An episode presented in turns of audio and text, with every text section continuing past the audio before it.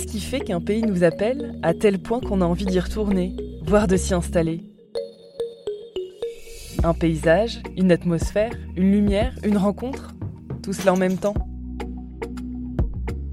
Cinq Français amoureux d'Afrique du Sud nous invitent à découvrir le pays à travers leurs expériences.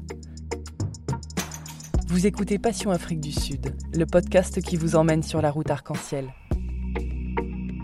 Troisième halte. Je m'appelle Grégory Zarnecki, je suis chef de cuisine en Afrique du Sud depuis 14 ans. En 2016, j'étais euh, le chef de l'année en Afrique du Sud. En 2018, on a été le numéro un, le restaurant, donc le, meilleur restaurant d'Afrique du Sud. Et puis, euh, ça faisait un peu la bataille entre quelques restaurants. Donc, euh, une fois, c'était, on était deuxième, une fois, on était troisième, une fois, on est premier. Donc voilà, on a été dans les trois meilleurs restaurants pendant cinq ans. Vous l'entendez, Grégory Zarnecki est un chef français plus que reconnu en Afrique du Sud. 12 ans à la tête du restaurant Waterkloof près du Cap. Et en 2022, il a même été choisi pour faire partie du jury de l'émission Masterchef. Il faut dire qu'avec son palmarès, son franc-parler et sa bonne tête de hipster, il a tout pour plaire. Mais ce n'est pas la cuisine qui l'a porté vers ce pays. Alors moi j'ai beaucoup voyagé avec mes parents. Euh, mon père était ingénieur dans les fours métallurgiques, donc j'ai beaucoup voyagé.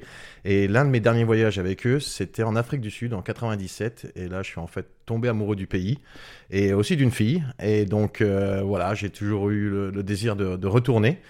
Euh, je suis retourné en France, j'ai commencé la cuisine et en 2008 j'ai pris mes valises et je suis j'ai débarqué à Cape Town et voilà j'ai épousé cette fille que j'avais rencontrée en 97. Toujours marié, voilà. Grégory habite aujourd'hui le quartier de Constantia au Cap, et chaque jour depuis sa fenêtre, voilà ce qu'il admire.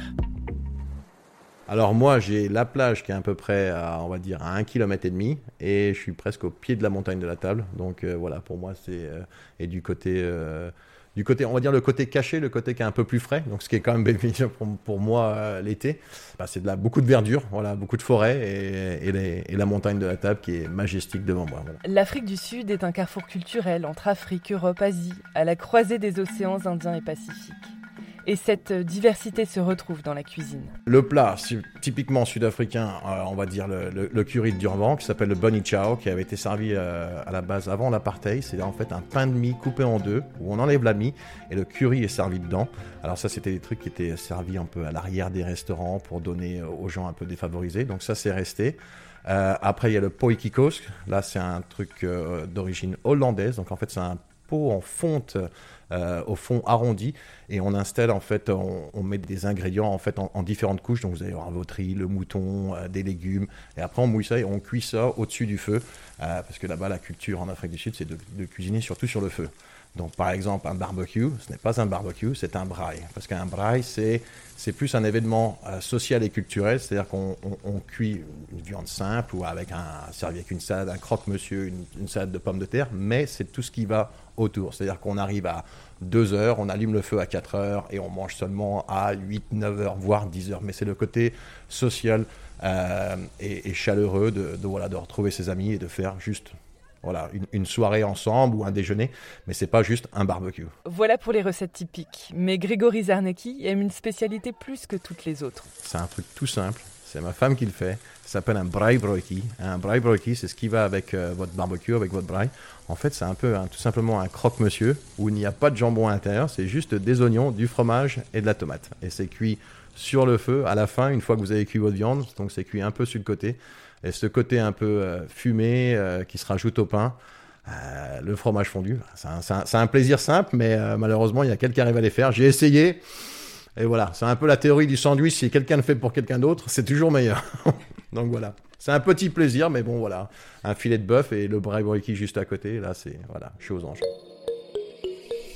14 ans que le chef est installé en Afrique du Sud. Sa signature en cuisine reste bien française, mais il aime travailler avec des produits locaux qu'il découvre et apprend à utiliser au fil de ses rencontres. Alors c'est vrai qu'au cours des 14 dernières années, j'ai fait quand même pas mal de rencontres. Euh, mais une en particulier, c'est en fait une chef euh, sud-africaine euh, d'origine zoulou qui m'a appris un peu au fait tous les ingrédients de la, de, la culture africaine. Donc j'ai beaucoup appris. J'ai eu l'occasion de faire une émission télévisée avec elle sur 20 épisodes.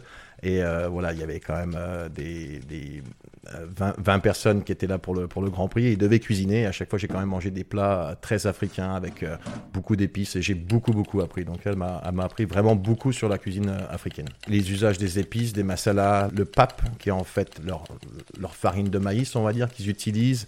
Et euh, voilà, c'est pas juste une préparation, il y a tellement, il y a euh, par exemple, un, truc, quand vous, quand vous l'enlevez de la casserole, il y a cette petite partie qui est un peu, euh, qui est un peu crispy, qui est un peu euh, juste au fond, et ça, en fait, ils s'en servent de tuile sur le côté. Donc, j'ai beaucoup, beaucoup appris, surtout avec les, graines, les anciens grains qui reviennent petit à petit dans la cuisine sud-africaine, qui sont remis au goût du jour. Et Grégory a d'autres ingrédients typiquement sud-africains qu'il intègre désormais à ses recettes. Ah bah, j'utilise par exemple beaucoup le thé Rooibos, qui donc pousse à côté de Ciderberg. C'est un, un, thé très très bon, très très doux. Euh, alors pas forcément, j'utilise pas forcément que pour les desserts. Voilà, dernière j'ai fait une, euh, une selle d'agneau euh, cuit en croûte de rooibos.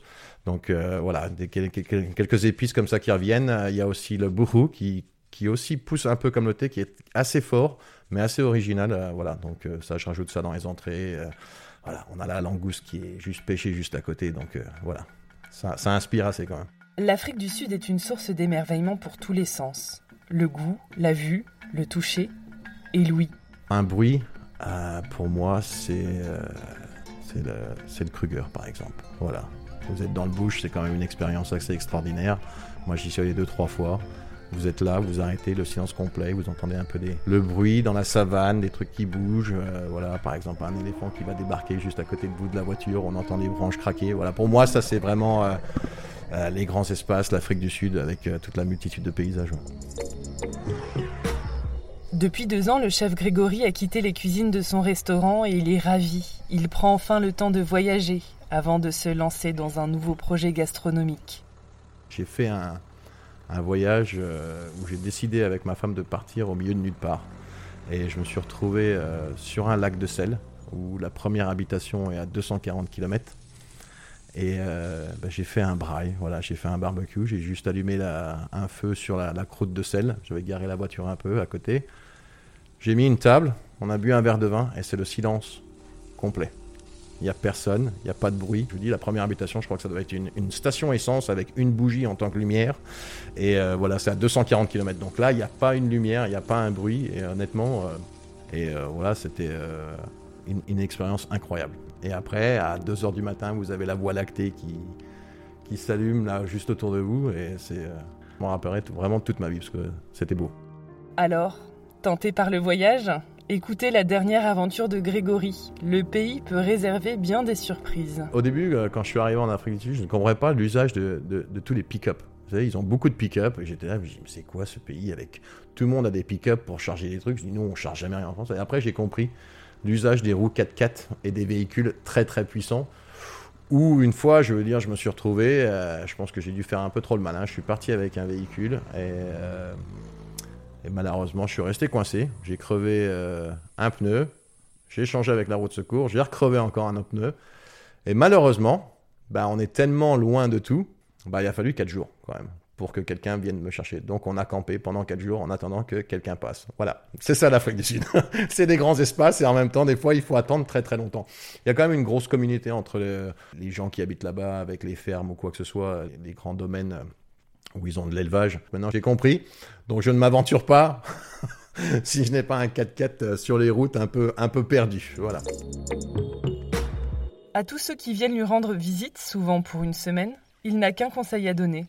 Restez plus longtemps. Un très beau pays avec euh, une très bonne ambiance, des gens chaleureux, du beau temps et euh, surtout plein plein de choses à voir. Quoi. C'est ça qui est quand même assez énorme. C'est comme je vous dis, vous faites 150 euh, km, vous avez l'impression d'être dans notre pays. Hein. Vous faites euh, Cape Town, vous allez à Haute-Sorn. Haute-Sorn, c'est le pays des autruches. Là, c'est plat, c'est aride, c'est un peu plus sec.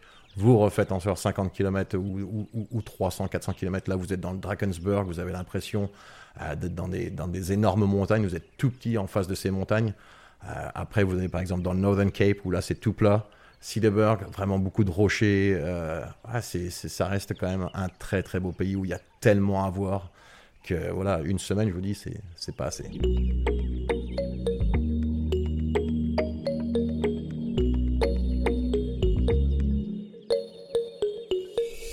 Un grand merci au chef Grégory Zarnecki d'avoir participé à cet épisode de Passion Afrique du Sud. Prochaine halte avec Marlène Marceau. Elle a vécu au sud du pays et l'a sillonné avec sa famille. De quoi partager tous ses bons plans et ses coups de cœur.